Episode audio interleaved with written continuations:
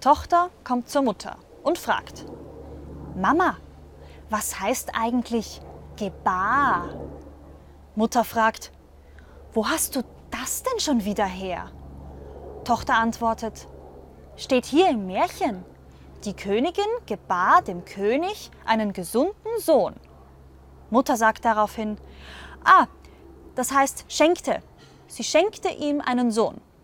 Zwei Wochen später steht im Aufsatz der Tochter, und zu Weihnachten gebar mir meine Mutter einen Goldhamster.